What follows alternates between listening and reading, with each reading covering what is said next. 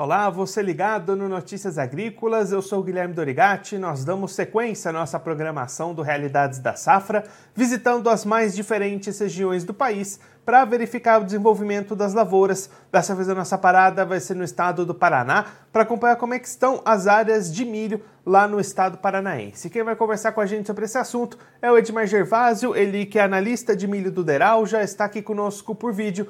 Então seja muito bem-vindo, Edmar. É sempre um prazer tê-lo aqui no Notícias Agrícolas. Obrigado, Guilherme. Estamos sempre à disposição aí. Edmar, vamos começar falando sobre a primeira safra, a safra de verão. Né? Trabalhos de colheita já podem ser considerados encerrados aí no estado. Que balanço final a gente pode fazer dessa safra de verão de milho aí no Paraná?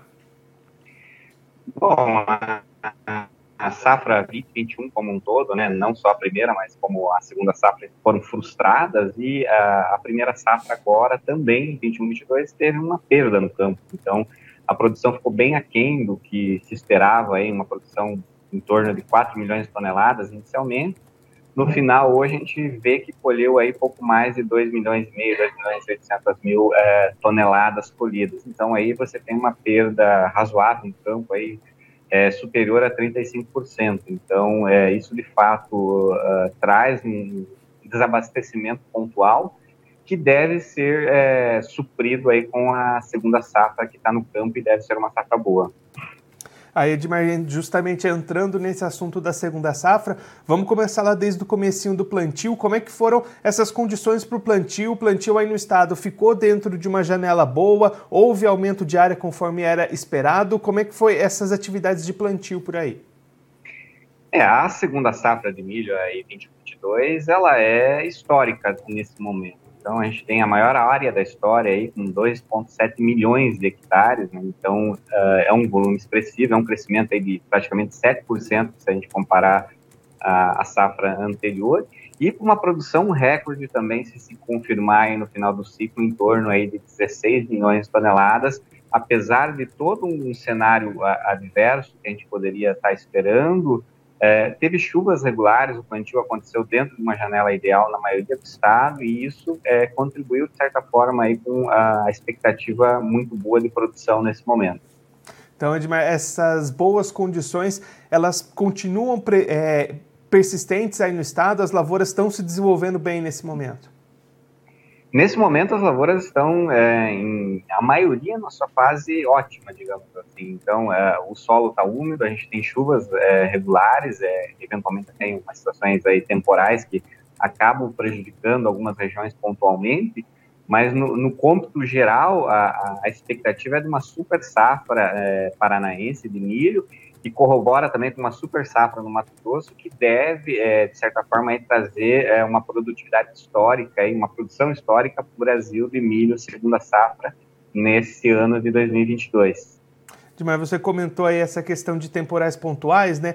É, a gente trouxe até ontem na nossa programação o pessoal lá do oeste do Paraná, região ali de, de Palotina, de Assis Chateaubriand, comentando sobre esses temporais, essas, muitas lavouras danificadas lá na região. É uma questão pontual? É só por ali? Como é que vocês do Deral estão acompanhando isso?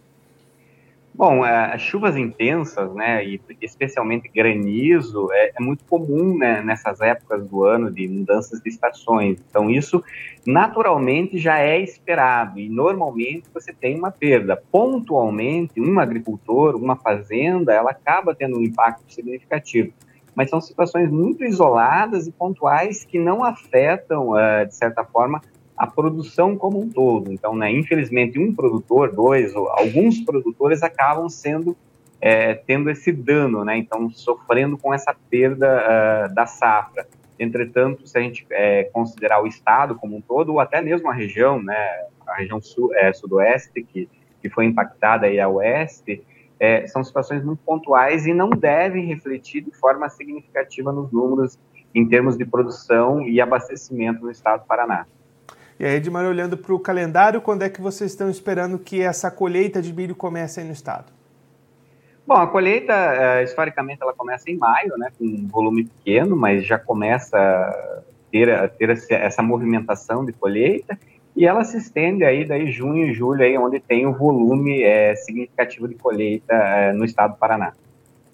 Edmar, para a gente encerrar olhando também um pouquinho para o mercado, como é que estão as condições de preços, de vendas? Produtor de milho aí no Paraná, além de ter uma produção boa nesse momento, também pode ter condições boas para vender a sua produção?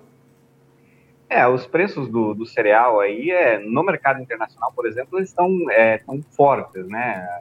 No último, no último mês ali, eles atingiram um recorde aí que não se atingia desde 2012. Entretanto, aí no mercado doméstico, você tem uma pressão é, de preços e eles estão caindo, né?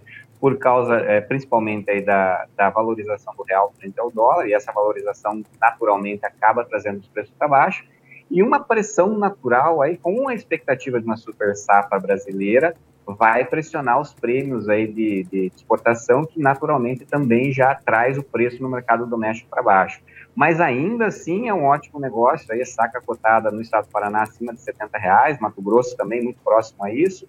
Isso, é, de certa forma, remunera o produtor, é, não tanto quanto ele esperaria, mas de certa forma remunera muito bem ainda a, a produção de milho, não só no estado do Paraná, mas no Brasil como um todo.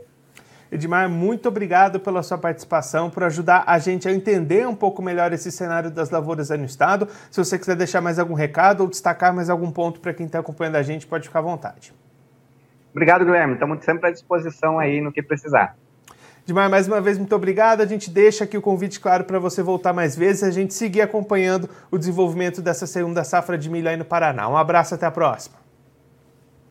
Esse, o Edmar Gervásio, ele canalista de milho do Deral, conversou com a gente para mostrar um pouquinho como é que estão as lavouras da segunda safra de milho lá no estado do Paraná.